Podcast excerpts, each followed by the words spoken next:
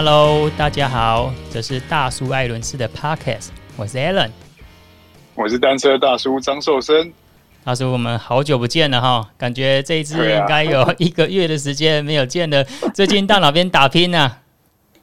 最近在忙着做这个年终的大整理啊，搬运工。对啊，没有，就是铁三角单车村这边呢，我负责经营管理嘛。嗯、那因为空间整个重新规划，然后要开一个全家便利店，所以就是大半风啊。了解，就是算练一些核心跟上半身的运动啊。对对对对，重量训练。对。然后我在上个礼拜，呃，我不知道大叔觉得怎么样，因为我今年有参加过几场的自行车活动赛事啊。我发现，不管是因为疫情的关系，或是我觉得有可能是不是说自行车参与的人口好像热度有像路跑一样，有渐渐的衰退一点点。但是我上礼拜参加时代骑轮节，我发现哦，这一次的人还蛮多的诶，而且我这一次很有。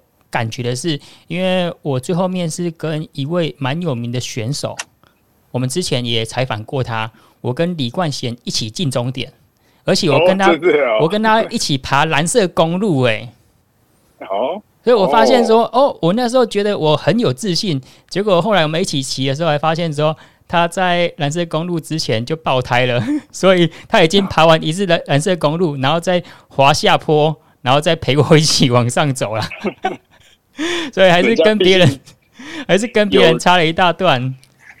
他有过去这个法国过过咸水呢，今年有过过咸水，应该是实力大增哦。好像他在九六那个单车比赛的时候，也是前面也很冲啊，对不对？嗯，没错，因为他我觉得他是属于那种比较肌肉型的骑士，比较有爆发力的。我记得他以前好像是练拔河的。所以拔河它本身就是属于比较爆发力型的运动。嗯，那我觉得今天哎，反而是呃，在我们这几次的 podcast 啊，就是刚好大叔都没有办法来现场参加啊。其实，在我们现场呢，阿贤已经到我们的录音室了。那今天很开心，就是可以跟阿贤聊一下，因为刚刚大叔讲到说，去欧洲骑车啊，是许多车友的梦想。然后阿贤他也加入过职业车队哦。然后我觉得他比较不一样，就是跟一般选手不一样，就是他给人感受到他很有热情，而且有勇敢拼斗的精神。那今年呢，从应该是从三月份的时候，他就独自到法国进行六个月的比赛跟训练。然后我记得他是自己去筹资的，就是自己去募款啊啊，找这些呃经济呀、跟可以让自己生活下去的方式。啊，他的目标是让台湾的自行车文化可以逐步的接轨国际，就很像说，在日本有几位像福岛敬一啊，他们在法国建立一个小小的，可能不大，没有办法说跟欧洲那种职业车队相提并论，就是建立一个像是车队实验室一样，让台湾嗯，让让台湾未来有志于旅欧聘证机的车友，可以循序渐进的去挑战欧洲赛事啊。那我们今天很开心，阿贤来到我们这边。那我们这一次呢，就跟阿贤来聊一下他这一次的法国之旅。然后希望对后续啊，就是台湾车友们有兴趣想要去欧洲学习，然后缩短与世界距离的朋友们呢，让大家有一个可以学习的管道。好，阿贤离上一次来 Podcast 已经有大概一两年了，然后再跟我们的听众介绍一下你的背景，然后为什么喜欢自行车，以及为什么这么坚持热爱自行车呢？好，Hello，大家好，我是单车阿贤李冠贤。那会接触自行车呢，是从大学的时候，因为单车社团才开始的。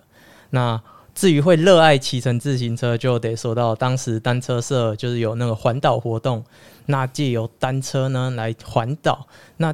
借由这样的交通工具来认识我们台湾这块土地，我发现用单车这个速度呢，可以看到的东西是更细、更多的、更细致的。就是平常开坐车可能就会经过的东西，用单车这样的速度来看的话，会发现，哎，你能感更感受到这个土地的温暖，然后也可以看到平常掠过的风景。所以从那时候开始，就慢慢喜欢单车这项运动。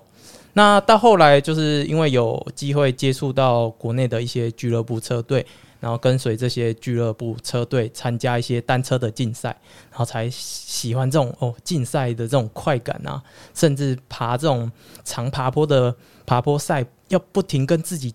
对话，然后要自己坚持下去，然后直到终点的那种过程呢，也是觉得让自己非常感动，很喜欢，也很享受这样的过程，所以才到现在还持续在骑乘自行车。哎，我刚刚一开始在介绍你的时候，讲说你一开始是拔河这一段的叙述是正确的吗？哦，对对，就在高中的时候是就算是台中市队的代表队的，嗯，对，但我们也算是。我本科也是餐饮，然后我们也都是用课后的时间去做练习，然后呃，基本上也都是那种全勤啊，就假日也都要练这样。那你在体型上面，从拔河，因为我有认识一些拔河队的队员们，他们的下盘都很粗壮啊。我要相信你在从拔河转到自行车这一块，你在体型部分啊，体能部分是不是有一些调整跟改变呢？嗯。我的身高大概是一百六十六公分左右。当初我在练拔河的时候，因为拔河就是体重就是必须要比较重才有优势嘛，所以我们当初最重的时候，我体重有吃到七十公斤。哦，对，那现在骑脚车基本上一般的赛季大概都是在六十二公斤上下了。哎、欸，那算没有差很多呢？有吧？八公斤，就是以我一百六十六公分，八公斤差蛮多了吧？应该是说他他吃胖七十公斤，真没有算吃到很胖啦。对啊，没有。我觉得以拔河来说，但是拔河我记得队员里面有限重嘛。嗯，对，就是好像所有队里面，它要加总它的总重量，不能够超过一定的级数，是这样子吗？通常我们我比的话，大概是比八人制，然后六百四十公斤的量级。嗯，那我们都通常都会先超重，然后到准备要比赛的前几周才开始急速的降体重脱水，哦，然后过完磅之后，晚上直接再把它。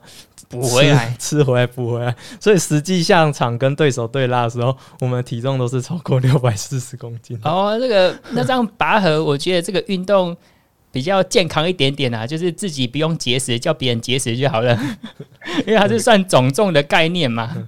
那因为我的身形就是比较娇小，所以其实我每次要控制的体重是比较有限、有限的，就比较少的。但就我的其他同学就比较辛苦，因为他们八十公斤的那种，呃，八九十公斤的同学都一定要降最多的。嗯，了解。然后为什么会这么坚持自行车呢？刚刚你讲到说你是从大学因为俱乐部，因为环岛，觉得说开车太快，走路太慢，他、啊、觉得说自行车不管是在环岛啊，可以带给你不一样的视野跟见识。然后为什么会一路从休闲转到竞技啊？因为我相信台湾，你看时代骑轮节可能四五千位车友啊，最后面会转竞技的人数可能就不到百分之一。或是零点一，嗯，为什么会从休闲转到竞技呢？而且这么坚持，因为这条路，其实我我也曾经有一个小小梦想的说，哎、我也想要成为赖冠华、彭贵祥支流的选手。但是我去呃徐瑞德徐教练那边两个礼拜，我就受不了了。嗯、这部分要再讲到一下我自己的本科系啊，我本科是读餐饮啊。那再来就加上我接触自行车其实比较晚，我我刚刚说到是大学才接触嘛。其实大学到现在还不到十年啊，所以我的车龄到明年才刚满十年。哦，那嗯，呃，毕竟一开始大家接触自行车那种热情是就是很很足够的嘛。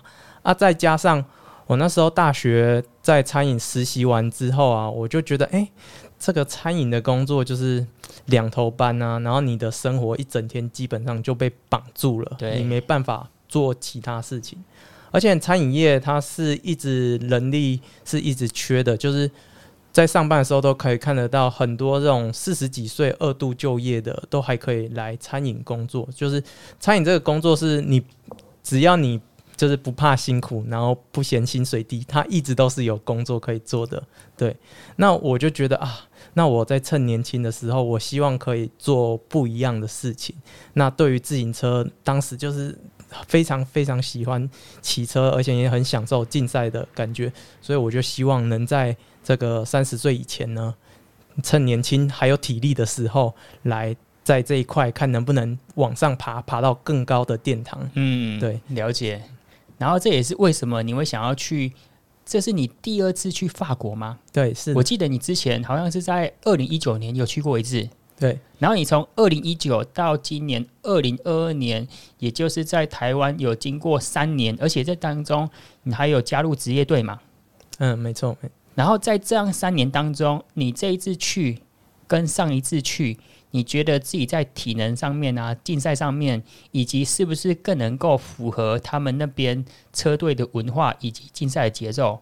然后我们待会就可以聊到很多啊，比如说说，诶，到那边因为前期的准备一定要很充足，然后还有其实法语，我虽然是念外语系的，可是法语在台湾是相对比较比较冷门的语言，你怎么克服这些呃我们讲的文化冲击以及语言隔阂呢？嗯，好。嗯嗯，刚先讲到说前期的准备嘛，那哦，嗯、呃，先先讲到就是这三年啊，这三年，呃，当然大家都知道，因为疫情的关系，其实其实二零一九年第一次去完之后，我二零二零就知道啊，如果我真的想要在自行车这块更往上发展的话，一定要到欧洲，那那时候也都准备好机票了。不过大家都知道，二零二零因为那个疫情的疫情的冲击，大家都停摆，然后变成我的机票也就就被退回来了，嗯、就没有机会可以去。那在二零二一年的时候，刚好就有一支职业车队，台湾就又重新加盟了一支职业车队在台湾。那他就邀请我到他们队伍里面。嗯、那我也想说，哎、欸，其实我目标也是就是希望能成为职业车手。那难得。这一次台湾再度有这个职业车队注册在台湾，那我觉得就是这个机会蛮难得的，所以就想说就加入他们，而放弃再次回归欧洲的这个机会。嗯哼。不过没想到这个疫情的冲击持续 延烧，嗯，导致二零二一基本上是零出赛了，就是。根本没有亚洲的赛事，完全是停摆的，对，所以就等于算进了职业车队，但一整年都没有任何的一场职业赛事可以跑，觉得也是蛮可惜的。嗯，那我也就在思考说，哎、欸，这样的情况下，我看欧洲已经在二零二一已经陆续都开放赛事了，那我觉得亚洲相对来说会是比较保守的状态。如果我二零二零还持续待在亚洲的话，我觉得一年又这样过了，嗯哼，就年纪也越来越大，就离这样的梦想也会越来越远，所以我才想说，那我必须做点不一样的方式。那这次去呢，一次去要去比较久，因为疫情的关系，很不方便，呃，来回跑，因为你回来就是要隔离，一定会花很多时间。那我们就选一个国家，然后比较长期待在那里，然后去学他们那边的一些竞赛。文化还有去了解要怎么融入他们，那所以我就先选法国为主，因为以前就有去过，嗯、而且那边还有一些辅导教练的资源可以运用。对，嗯、那再度回到法国去比赛的时候，真正加入比赛的时候，呃，其实我相当的挫折了。就、嗯、你说有进步吗？肯定是有进步，不管是在控车啊，还是基础体能上。肯定都是有进步的，因为毕竟这三年来你都是有练车嘛，嗯、都是有在持续训练跟比赛。但是我觉得这个进步的幅度有一点点太小了，嗯、因为没有跟外界的刺激，而且加上说这三年都是疫情年，因为实体活动的降低，对。所以让你没有跟办法跟其他人切磋的机会。包括我觉得最明显是在卡位吧，我觉得卡位这种技巧呢，很吃实战上的经验啊。就第一个，我们在台湾比赛就比较少了，然后再加上我们台湾的赛事，这种正式开赛有几个两三个坡之后，大家拉一拉，那我们身旁其实就只剩下。嗯，那那几个就十几个人，嗯，可能十个人都不到，我们都知道的那些精英好手，这样我们就不太会有那种机会练习这种很多人的卡位。而在法国不一样，你在属于你自己等级的赛事，两三个爬坡之后，你身旁还是三到五十个人在你旁边呢、啊。嗯，那你只要一稍微不注意，嘿，我怎么又洗到最后面，又洗到队尾了？嗯、对。然后包括最后要冲刺的那种卡位更是激烈，对啊，嗯、就你没有习惯在这种情况下一直去切磋如何去卡位的话，嗯，我觉得真的很难挤在前面，而且没有挤在前面，你就很难就是得到胜利。这样、嗯、好，关于赛事的部分呢，我们待会再详聊。先讲一下，你怎么会找到法国？不管是说要找地方学语言，然后找到一个让自己可以住半年，以及规划旅费啊，这些前期准备，你是怎么逐步进行的？我们就先从我觉得会对我来说可能比较有阻碍的是语言部分好了。好，嗯，当然语言会是一个很大的问题，但我觉得因为现在科技的关系，其实手机也越来越方便了，所以必须要一直好一点的手机跟网络。对，可以很多东西可以用手机的翻译来，嗯、呃，来协助，只不过需要花很多时间呐。那我我觉得必须要语言这一块呢。因为你去那边，而且我觉得就是想要做更多的事情，当然我们必须语言要提升，所以我就是去那边就读语言学校，包括我要拿签证，因为我必须要在那里待超过三个月的话，呃，一般签证是不可能的，因为一般签证只能三个月嘛。那我想要留超过这么长的时间，所以一定就是先从学生签证这边下手，因为学生签证这里是比较好申请的部分。对，那。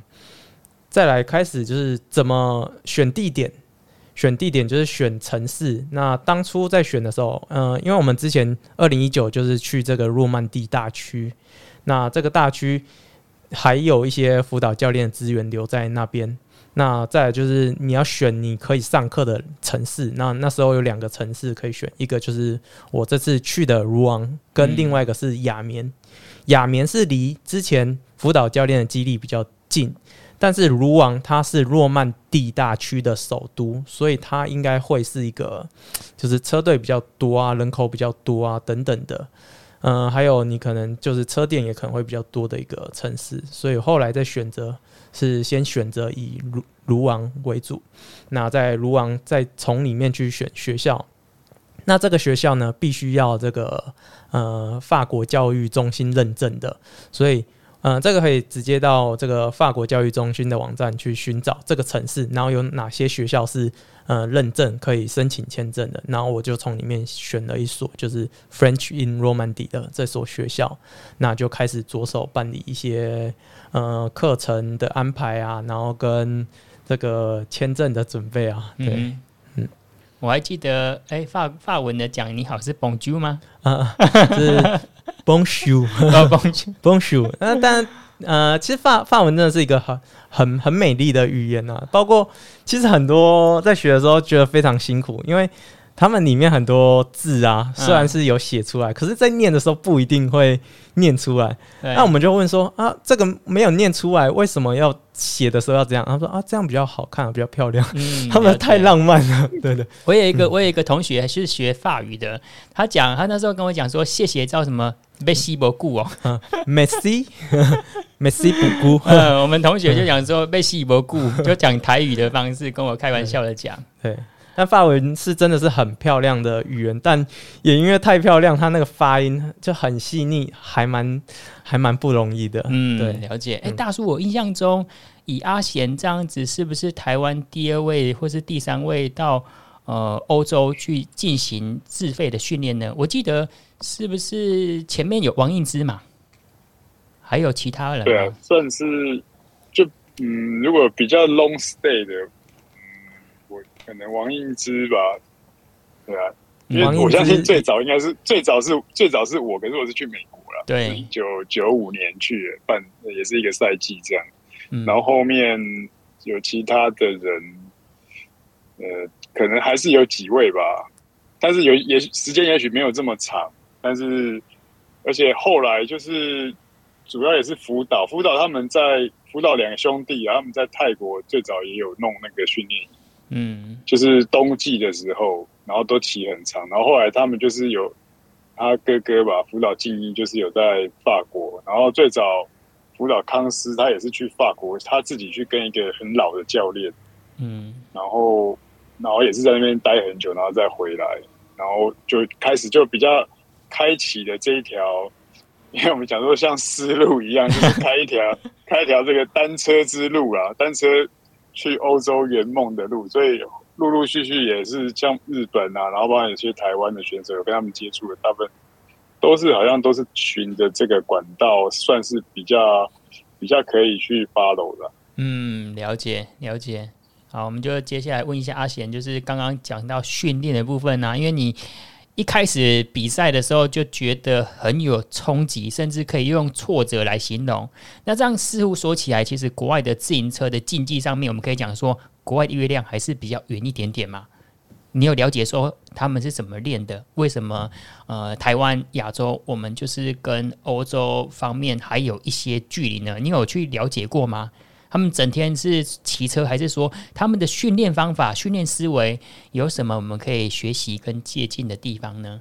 嗯，我觉得这部分要跟他们的竞赛的体制有关啊。他们的比赛太多了，太多了，所以，嗯、呃，就以训练来说好了。其实我平常在训练的时候，我是很难遇到那种很高阶的俱乐部队伍跟高阶的骑士。嗯。呃，反而我认识的这些比较偏市民的骑士，他们反而都来问我是怎么练的。哦，对，那为什么会这样讲？因为他们在法国的俱乐部赛事呢，它有分，就是有国际型的，然后再来是全国型的，然后再来像我参加就是这种区域型的。那我说高阶骑士呢，他们大部分就是参加国际型或全国型的。那他们基本上每个礼拜都在往外跑，不是跨区跑，不然就是跨国跑。有时候就跑到隔壁的比利时、德国，甚至意大利这种国际型的。对，那我们平常就会很难遇到他们，因为赛事太多了。基本上，如果是以呃。一周好了，基本上他们最少最少是两场的赛事，一周最少两场。那一整年下来，其实他们很轻易就会超过五十场的赛事这样。嗯，那变成我平常我真的有稍微遇到，就是比较偏这种全国型为目标的这种车队呢。我遇到他们的时候，他们也只是做很长时间的有氧骑乘。那我也有问他们说：“哎，你们没有做就是？”很多的强度训练嘛，他们也就没有。他们说那个假日的比赛的距已经够长，而且强度已经够高了。嗯、平时就是就是打打有氧，累积这种骑乘量，然后再保持肌肉是比较新鲜的状态，然后再就是用比赛来代替训练的方式来提升自己。对，嗯、那我觉得，嗯。至于我平常接触到这些，就是比较市民的车车手，他们，我觉得法国骑车人口真的很多啊。嗯、就是这些，我对我来说，他们就是很很随意的乱骑啦，也没有一个好好的训练的方向，反而变成我遇到的都是他们问我怎样训练的。对，哎、欸，那我们再讲一下，你刚刚讲说你是去参加当地的俱乐部的比赛，它有分当地的，然后再来更进阶有全国的。然后还有更进阶的，哎，可能因为法国是属于欧盟嘛，然后在欧洲的赛事可能比较呃专业的精英就会跨国去挑战。对，然后以你的水准，如果说我们在比当地的俱乐部比赛啊，你的 level 大概介于哪边呢？那刚刚我们说这个赛事就是有国际型的、跟全国型、跟地区型的。嗯、那我去那边的时候，我是属于在这个地区型的。那地区型呢？在呃，这里面又分为四名精英有三个等级，然后再下去四名还有五个等级，它是分的很细的。嗯、那基本上我是跑四名精英这个第三等级跟四名一的这个等级嗯之间。嗯、那在这个区域赛呢，基本上如果我是有重叠到可以跑四名一的比赛，我就是可以得名。那如果是跑这个市民精英三的比赛呢，就是算是在前段班呐、但是要得名是非常难的。不过我们拿这个市民精英三的执照，我们也可以跑市民二跟市民精英二跟市民精英一的比赛都有跑。那像市民精英一的这个赛事呢，它的规模就真的。呃，强度真的非常高了，就是要完赛是可以，但是会比较偏中后段班，而且是非常非常非常的辛苦。诶、欸，那一开始是怎么去评估说你要参加四名精英 level 几呢？因为以我来说，我一定要参加五或是六或是十啊。我如果可以介于最后面的，那当然最简单的啊，就宁为鸡首不为牛后嘛。这个这部分比较尴尬，因为嗯、呃，我们在那边比赛，法国它的那个执照的这个制度啊，就是比较严谨。你去参加那边联盟的赛事，就一定要办当地的选手证，你才能下去比赛。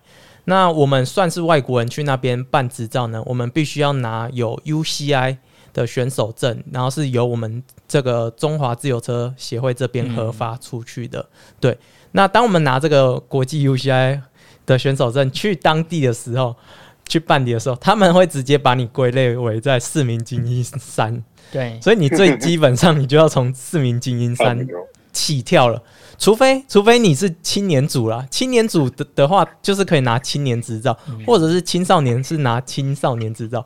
但如果你今天是就是哦，就是有心想要去勇闯法国这种车手的话，基本上你就是要从市民精英三开始。不过我们也是有试图去跟那边的协会。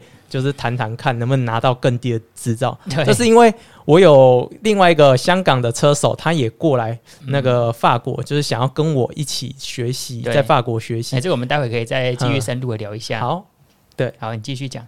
那哦，没有，我就要提到说，因为他想要在那边学习，所以呃，那个执照我有看过他的数据，我发现他的数据就是。如果跟我拿一样执照，他会很辛苦。对，所以我们就有跟协会拜托说啊啊，他他他其实是很弱的啊，就是看看能不能拿四名一的执照这样。那、嗯、后来他们也是蛮通融的，就是有让我们拿到就。他只有说啊，那你们比赛如果有得名的话，这样我们就会帮你往上升哦。那、啊、如果就是真的表现一般的话就，就就是默许的。哦，了解，哦、这样还蛮合理的。嗯、对，大叔，那你之前在美国呢？美国是怎么区分的？美美国它是基本上它比较简单，就是一二三四五啊，然后再上去就 Pro 啊，所以。呃，当然，呃，数字越大就级别越入门，五就是最入门嘛。那、嗯、我们也是一样，但是我们去那时候，那个时候以前没有 UCI 的选手证，去我们就是我就是直接跟他讲说，我是以前是我有跑过世锦赛，然后是中华代表队。他说哦，那你就直接从三级开始。啊，那你那时候去参加三级，会觉得有压力跟冲击吗？会起到觉得有挫折感吗？呃、美国，美国他，他他。它不一样，是它地区不一样。如果你在中西部啊，那些比较单车其实没那么流行的地方，三级很好比。但是你如果到科罗拉多啊，嗯，三级差不多就等于别的州的二级，然后就会就真的蛮辛苦的。然后就一些犹他、科罗拉多这边风气比较盛的地方，那比赛难度就会大一些。但没关系啊，因为我们就是去磨练的嘛，所以就是以能够完赛，然后。中中前段这样其实是最好的，不一定要拿名啊，就是来就是可以用等的啊，嗯、那你才才有那个效果啊。所以当然有有几场比赛，就是特别是呃稍微像什么 Saint Louis 还是哪边的比较偏远一点地方，也也是有有拿到奖杯，拿拿到前几名啊，对啊，嗯，所以就就整个赛季就是这样子，也是这样磨练啊。我觉得那个最主要就是台湾的比赛太少了。想法上也是跟阿贤一样，那个时候我们那时候一年累积下来，可能才几五场到十场的比赛都不到。嗯、然后去去国外的话，你基本上每周，而且一一场六日这样算起来，都是那种分站赛，可能都是要比三场。嗯、对啊，所以那个磨练的效果就会蛮好的。了解了解。好，我们再回到跟阿贤聊一下，说法国当地骑乘的环境跟天气。还有在时差，以及说他们太晚，呃，太阳下山的比较晚嘛，所以等于是说你训练的时间也比较好安排。这个对他们的市民来说，可能下班之后，特别是你参加市民组的，我相信他们应该很多。你自己观察是不是很多其实都有工作在身呢？嗯，好，嗯、那我去的时候其实是三月底四月初嘛，那那时候。呃，如果以一个台湾人过去来说，我觉得有点冷，而且包括四月，今年四月初很难得的在那边遇上了四月雪，所以基本上我的装备是带的有点不够。那时候骑出去就是刚好遇到那种冻雨啊，哇，那个骑回来，你如果没有包到地方哦，整个冻得红彤彤的，嗯哼，而且骑两个小时就非常非常痛苦了。对，就是以四月那时候，呃，四月以前的环境，我觉得是会会比较。第一个诺曼第就是容易下雨，第二个那里风又大，然后再加上气温都是十度以下，所以在四月以前那边的气气候真的是比较辛苦一点。嗯、那五月过后就稍微是温度落在于那个十到二十度之间，是呃稍微穿多一点点衣服，但骑乘上是还可以，还蛮舒服，还蛮舒适的。那太阳呢，也是从五月那时候应该是八点下山，到后来正正暑假的时候是将近十一点才下山。的确，他们都是很多都是那种下班才开始练，而且又加上法国他们的工时啊，嗯、呃，每天的工时是七小时而已，所以他们大概四点下班，大概就出去练，然后可以练到晚上八八点甚至九点这样。对，他们吃晚餐的时间也比较晚。对，那刚刚有提到，的确就是蛮多这种市民跟市民精英呢，他们都是有自己的工作的。但我刚刚有提到，因为他们的工时每每周的工时，政府规定是三十五个小时，哦，是比较少的。再来就是你在一个正职的工作呢，一年是有五周的特休，而且是一定要休，如果没有休，好像就是有政府规定的，对啊，所以才会发现，哎，为什么那种暑假好像会常常看到这些。老外都在放假，有的没的啊，因为他们就是有强制规定，你一定要休假这样。对，对，那既然他们休假时间，那变成他们暑假可以更密集的去参与比赛，这样。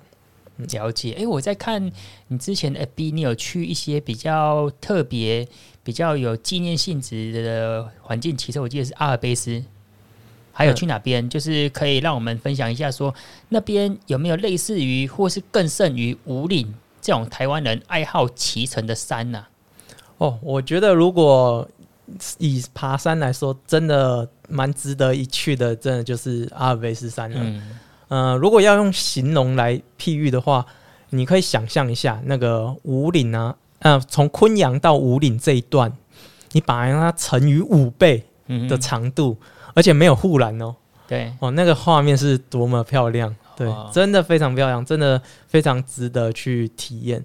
当然还有其其他的一些像福日山脉啊等等，就环法一些长跑的路线。但我觉得以综合来说的话，阿尔卑斯山是最值得去爬坡的一个路线。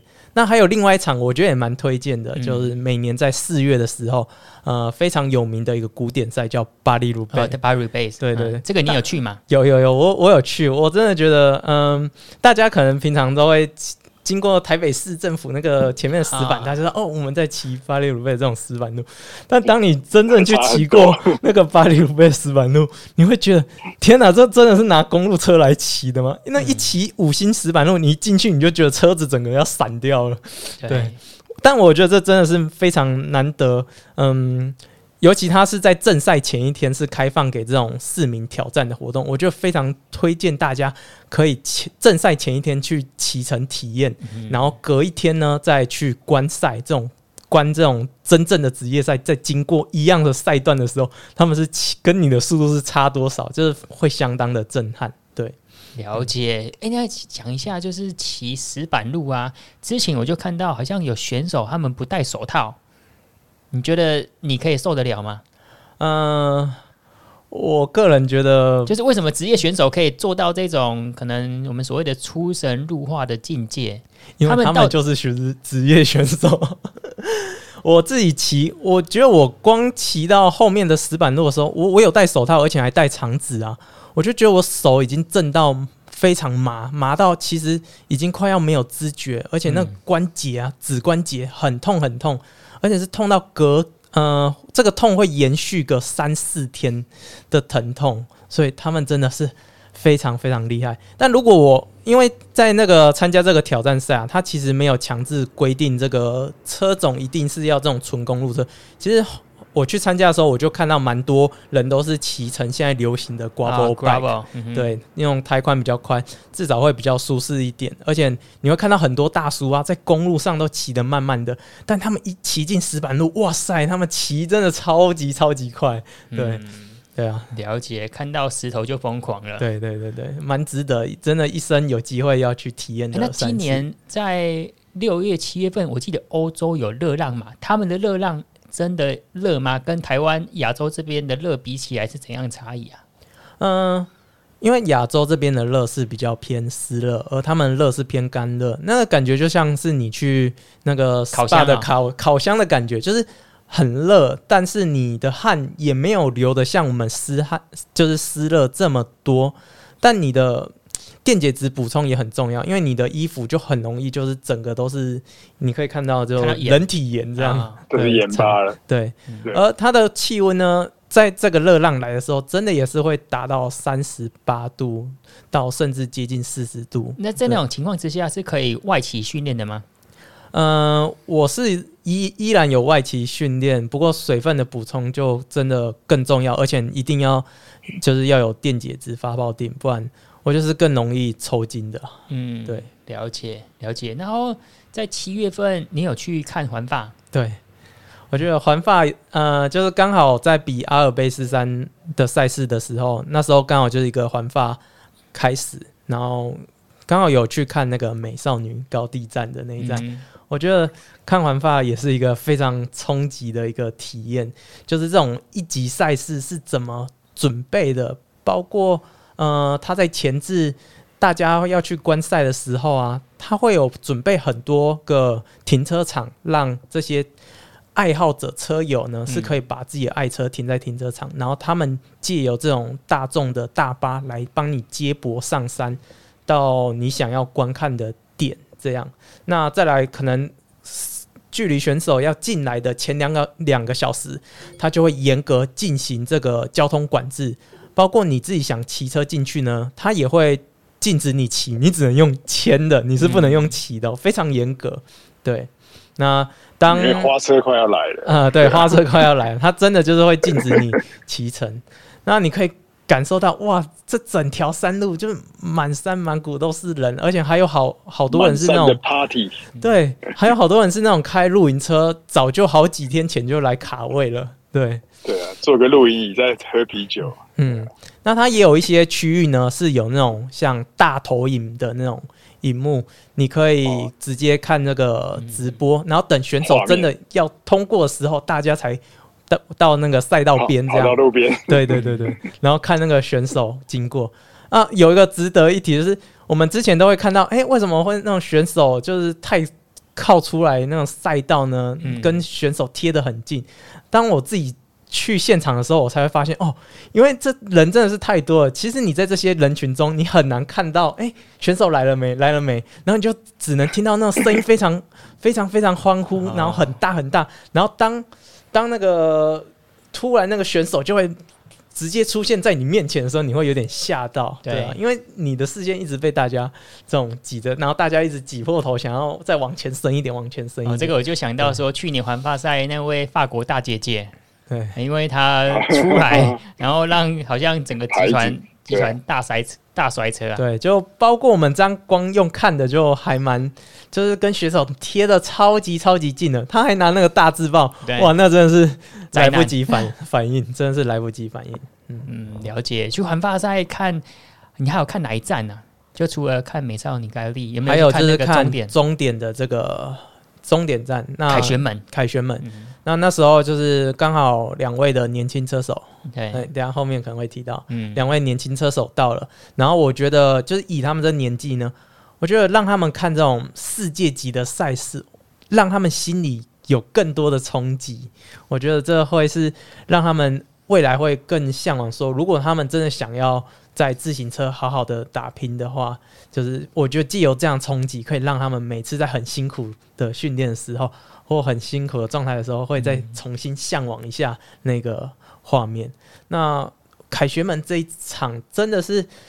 人真的是爆炸爆炸多，就是要挤进去也蛮不容易，而且他严格做那个呃检查，嗯就是你要进去，它的安检是里面是有很多警察，而且你要进去都是要检查你的包包的。那当他们男子组选手进场前呢，还会有一段时间，就是会有很多花车游行，甚至战斗机冲场，哇，嗯这都是非常震撼。战斗机从你上空冲场，然后带有那个法国的那个喷射的那个烟雾，哇，这个是真的，台湾真的很难达到这样，真的必须要在那种呃顶尖的这种赛事画面才可以看到，然后感受到这种非常非常的震撼。嗯，了解了解。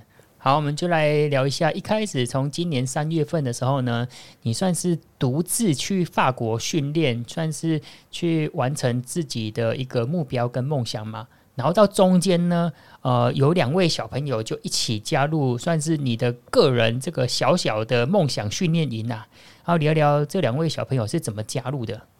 好，那其实我今年在计划这个计划的时候，我一开始就已经设想说，呃，除了我当然是希望自己能更往上，但我也知道我今年已经二十八岁了，能再往上的幅度是比较受限的，所以我除了帮自己找车队，然后加入这边的俱乐部竞赛以外，其实我中间就已经一直在摸索如何在呃帮其他人办选手证啊，如何再加到其他车队啊，然后如何自己能去带其他人去参赛，这是我在法国前三个月在摸索的部分。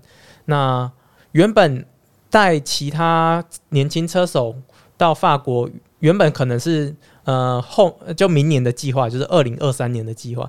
但前三个月的时候，我啊、应该是说前三个月我已经就是把这些事情都摸索完了。那我就觉得，哎，既然我人人都在这了，那也还有一些部分的资源，所以我就想说，能分享一些资源给年轻朋友的小小车手们，嗯，让他们可以早点过来，然后来体验、来学习这边的这个竞赛竞赛环境，所以我才在我的呃粉丝专业就是发文，就是说，就我开放一些名额，然后一个是算是我办赞助啦，就是他只要自己负担机票。嗯，剩余的一些交通啊、住宿啊、跟吃饭啊，就由我这边负担。不过前提是是说，呃、因为会会比较刻苦啦，因为我就必须我们算是我我资源也没有到很多，那算是共享啊。车子因为一趟出去比赛就是我一个人跟多载一个人，其实没差啦。啊，住宿的部分就是我们可能会比较挤一点啊，对。对，然后吃的部分。基本上，如果是自己去煮、自己采买的话，我觉得都还可以，不会到很高的花费。嗯、对，对，然后，所以这次有五个小朋友，嗯，然后也算是自己个人来跟我这种应征，然后我就算也有跟他们面试，然后从中选出最适合的一位。那还有另外一位，他算是自费，就他的年纪呢是比较更小一点点的，就是对我来说，哎，嗯、呃。我我我希望是可以跟我一起参加比赛的，而还有一位他是年纪更小，那他的赛事算青少年，跟我们是分开的，没办法一起。不过我也有去试着再接洽到当地有个法国的寄宿家庭，他就是专以前专门收留日本车手。那我有试着去跟他洽谈，说，嗯、呃，不知道有没有机会可以开放这台湾的车手到那边呢？对，那那个寄宿家庭就是除了包他吃、包他住，还会载他去比赛。哦，这么好。对，但是一个、欸这个、每个月付费吗？要，当然也好，当然也好，嗯、就是一个月就是大概是付八百欧元这样。对，但我觉得以呃有人接应的方式的话，有人接应的方式，这样是非常非常划算。嗯、对啊，那因此。就一个是我自己带，然后另外一个就是我带过去给这个寄宿家庭。那过程中有什么需要协调的地方，我也就是随时去做协调。这样、嗯、了解了解。那这一趟我们来稍微总结一下，你这六个月的法国学习之旅啊，大约要花多少费用？从一开始的准备到最后面实际花费有没有落差？嗯、以及说一开始你是怎么去筹措这些资金的？好。那我一开始在设定呢，自己在编列预算的时候，这六个月的花费大概会是六十六万。嗯，那六十六算是每个月六十六除以六，每个月花十一万块这样子嘛？啊，这些六十六是包含所有的开销，包含机票啊、语言学习所有费用吗？对，就是包括这个是一开始抓的预算，就是机票、语言学校，然后签证的一些办理的费用，然后还有我在那边必须要租车子嘛。那车子后来是跟这个辅导教练承租的。啊，这车子后面还有一些维修等等的问题。嗯、一开始抓的费用是六十六万，然后当我要出发前，其实我才募集到三十万，我就出发了。呃，其实我等于是经费上没有完全准备好，就直接、嗯、就是机机票有了哦，前三个月应该是没问题了，然后就出发了。然后后面是过程中才一步一步慢慢。借由不管是厂商的看到我的这些计划来支持啊，或者是有更多这种群众募资的部分来支持，然后才慢慢把这个经费补足。那最后呢，其实是有超出的啦，就因为过程中还有很多东西，就又有摔车啊，然后等等的状况发生，那种开销就是不断不断就额外再稍微累积。嗯，对。那问一下，你参加比如说。市民组的比赛，然后你拿到不错的成绩，他的奖金跟台湾的赛事比起来呢？嗯、呃，基本上法国大部分的赛事都是没有奖金的，对，嗯、就跟我们台湾大部分赛事都一样。那真的要有奖金的时候，就是可能是一些规模比较大的场次。不过以我参加过规模稍微比较大的场次来说，他们的奖金也没有到真的很高额啦，就真的只能说是补贴你交通费这样。嗯、对，因为毕竟它还只是一个区域赛而已，而而不是这种国际大赛。嗯、对，就很难单靠奖金来补贴自己的生活。对，嗯，而且刚刚还没有讲到说，那你这样实际六个月花费，你觉得最后面的费用是落在哪边呢？嗯、呃，我最后面的花费呢，可能就是接近要七十万了。哦，那也差不多啊。嗯、那会在就稍微再多多多一点点这样。多一次摔车的费用，手机都摔坏掉，手机摔坏，然后再加上你去那边就诊啊，照 X 光啊，然后呃还有脚车的一些单车维修啊。哦、那个时候你有保险吗？啊，我我有保险、啊，所以那些费用是就是现在再回台湾要再来申请这样，嗯、对哦，这个保险真的是蛮蛮重要的，要就是你真的要出国的时候，这个保险是一定要。如果没有保险的话，在那边的医疗费用应该是一笔可观的费用吧？呃，如果跟跟美国比起来的话，法国它还算是福利国家啦，嗯、社会福利国家，所以呃，它的医疗费用就有点像是如果我们没有。那种健保的情况下的那那样的金额，就是没有贵到很夸张，贵到你可能会 嗯、呃、破产这样。了解，就是如果你有保险，基本上是可以支付的。因为我有听过美国好像就不太一样，美国医疗费用就很贵了。嗯、不知道森哥对这个部分有没有了解？听听说坐个救护车好像就一两万台币。那那真的还蛮可怕的，嗯、了解。所以我我在想想想一想，我当年也实在是傻，就是广大也没有想这么多，还好也当年去摔车都是小擦伤，没有没有到伤筋动骨了，对啊。所以然后像美国的话，它奖金呃稍微有一点奖金，不过它的分级就是你 Pro 一二这三个可以在一起比，那三级就比较尴尬，三级有时候跟三级四级一起比，然后是有时候是二级三级一起比。但是有跟网上比较，就是稍微有点奖金，可是奖金你也不一定拿得到啊。就是呃，摔车可能比奖金容易啊。嗯，了解了解。好，那阿贤其实刚刚在访谈过程啊，觉得你算是一个很有想法跟热情的人。那你怎么看目前的自行车环境？因为你也骑十年了，然后这十年呢，算是刚刚好有碰到这个自行车热潮的尾巴。然后到现在呢，自行车应该也不是说是衰衰 退啊，而是说到一个比较正常的轨道情况之下。然后如果说呢，今天未来，因为你算是呃，可能未来就听起来就是你想要培育更多，或是说让爱好自行车的朋友们，可以让他们的实力跟国际接轨。那如果说你是类似于这种有想要 promote 作为主事者的概念的话，你如果今天可能有机会在车协工作啊，你会怎么想要提升台湾的自行车骑乘，特别是竞技这一块呢？哦哦，我想想，嗯、刚好我踏入这个自行车，真的是从。二零一三年进来的时候，那时候应该是这个联赛热潮的尾巴，最对、嗯、最鼎盛的尾巴，然后一路进来就开始一路往下滑，滑滑滑滑滑，然后到这两年好像就又有因为九六联赛的关系，嗯、再稍微再回温。那也因为也是因为这个国内俱乐部联赛开始往下走的关系，所以我才有很多机会，就是自己找机会去。泰国啊，去其他国家比赛啊，甚至到有这个法国机会，才努力去尝试抓住。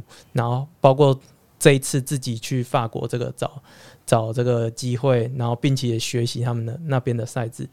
那作为主事者，车协主事者，嗯，这个我我我是觉得，如果今天不管说是车协，或者说你今天是自己成立协会，嗯，你会想要怎么改变台湾的？竞赛文化，因为我们讲的不是休闲哦，你现在是从事的是竞技这一块嘛。嗯，我这一次我自己看啊，就是很多比赛啊，包括我参加很多都是区域赛。那它其实区域赛呢，它是用授权给当地的车队去办理的，就。表示我我稍微说一下，就是我们那边有三个主要赛事联盟，最大的就是法国自行车联合会，就有点像是官方的，嗯。然后至于民间的话，有两个协会，一个是 FSGT 跟 UFO Lap，总共有三个协会。那你今天在地可能像是我们台中南屯区，我们今天要办一个单车比赛啊，这是区域性的，那我们就是由我们南屯区的这个南屯区车队。来办这个比赛，嗯，那再来他们自己会选择看是要加盟哪一个联盟。那我可能是 FFC 的，就是官方的。那官方会派一个计分员，有点像是裁判，然后兼计分员来现场来观看你办理这个比赛。所以他就等于他是授权给当地的这个车队去办理比赛。而每个车队呢，他们其实因为都经营蛮悠久的。我去，甚至我也有去看过我们的车队的办公室。基本上，一个车队就相当于一个小型协会，就是地方协会的这种组织了。所以，这种区域的比赛呢，你就只要授权给当地的车队来办理，那让每个地区呢都有比赛可以比。像可能台中好了，我们今天是南屯区办比赛啊。下个礼拜可能是那个北屯区啊，在下个礼拜可能那个西屯啊，就是区域性，每周都有当地的车队自己办比赛。那整个全国就等于你全国同一天其实是不同区都有赛事的。对，那再来可能比较偏这种全国性的呢，就当然还是由这个。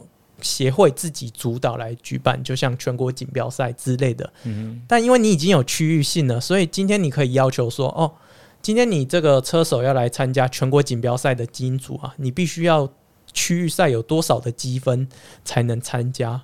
包括个人计时赛也是说，哎，你那个区域的部分，你有拿过个人计时赛的多少的积分呢？你才能来参加我们全国锦标赛的这个。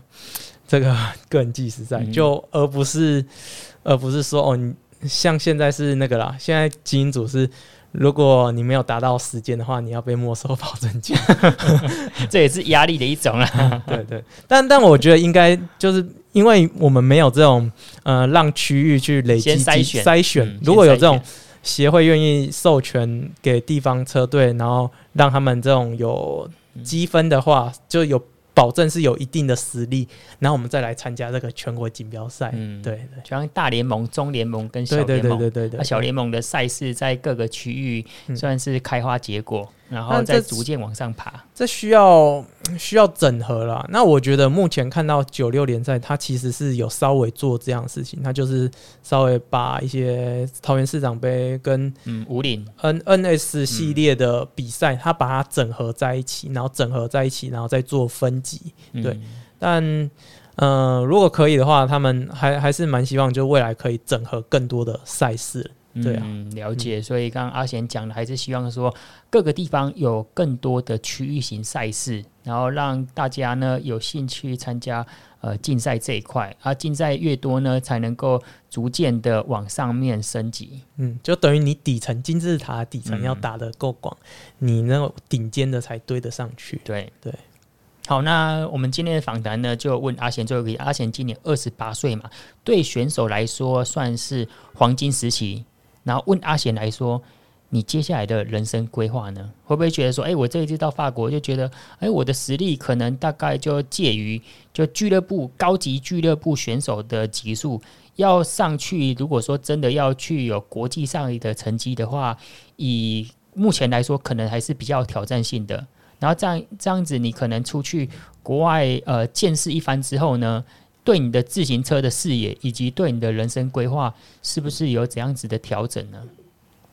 好，嗯，必须先说一下，台湾现在这个自行车的大环境真的是比较辛苦，因为我们没接下来没有属于自己的一个职业车队，甚至很多就。顶多就只有这样商业车队，没有职业车队情况下，然后又是这个年纪，其实真的是非常非常的辛苦。嗯、那包括对于去法国这样计划，我觉得第一个我年纪也比较长了，本来就是比较难进入很好的队伍。那实力上。的确还是可以进步，可是这还是需要一些时间的养成，因为你去不可能一口气就直接连跳好几级，你是必须一层一层的往上。嗯、那接下来呢，我就是对于自己的规划再必须再重新思考一下，所以我想了一下，说，呃，接下来必须也要有一份自己的固定的收入，然后有找到呃愿意支持我计划的厂商，嗯，然后我在那里面工作，目前是有找到了，那。也是会持续做我这个计划的时候呢，他是愿意让我出去执行这个计划的，嗯，所以明年的方向会比较偏向，嗯，大部分的时间会是在台湾，然后也是会比赛，不过也会有更多时间是在工作，就是变成一个有职业的车手，嗯，那至于到接近暑假的那个期间呢？呃，可能是先锁定三个月，如果资金上足够的话，可能会抓到四个半月，因为要想要提前去做一些前置作业安排。那这边公司也都是会愿意让我出去的。那在法国计划就是希望可以带领，呃，我自己希望可以再多带两个是比较有两到三个是比较有潜力的选手，就是在国内就可以看得到他是。呃，U 二三，然后实力还不错的选手，那我希望借由这样去法国，让他们可以更多的刺激，那甚至会不会让他们有机会加入当地的商业车队，或者是可以持续往上的加入那边的职业车队？嗯，那再来呢，就是会还会再带一些是属于比较像自费参与的选手，就是他的实力可能还没有到很顶尖，但他有基本。基本的门槛，我觉得这个基本门槛就是说，呃，你的 FTB 的推力比，我觉得至少还是要四点五以上。嗯、那他有达到这个基本的门槛，然后他也有心想要再尝试去发展，然后见见世面的话，那他就等于是自费来跟我一起过去。那我觉得这个自费的金额稍微说一下，机票的话大概其实在四万到五万之间。那至于在欧洲一个月跟我一起。生活的话，一个月的花费大概是一千两百到一千三百欧这样。嗯、对，那学生车手跟这些自费，我大概都帮他们抓，可能是两个月的时间，两到三个月的时间。了解，所以听起来、嗯、阿贤未来对于自行车的规划，算是从以前的对于一直追求选手的成绩，到后面可能会。渐渐的调整为是推手，就是让有志于想要进步，特别是想要去国外见识一下自行车文化的，让他们缩短与世界的距离。所以等于是说，从选手变成推手。对，好，那我们今天呢非常开心，阿贤来到我们的录音室，然后跟我们聊一下，说他目前呃在台湾啊的训练，以及呃过去半年的时间在法国的训练的一些。见识啊，然后带给听众们满满的一些知识。好，那我们这一集就到这边，感谢你的收听，如果你想听什么主题，可以在 B 搜寻大叔爱轮事，或是透过 Podcast 留言告诉我们。我们下次见，拜拜。拜拜。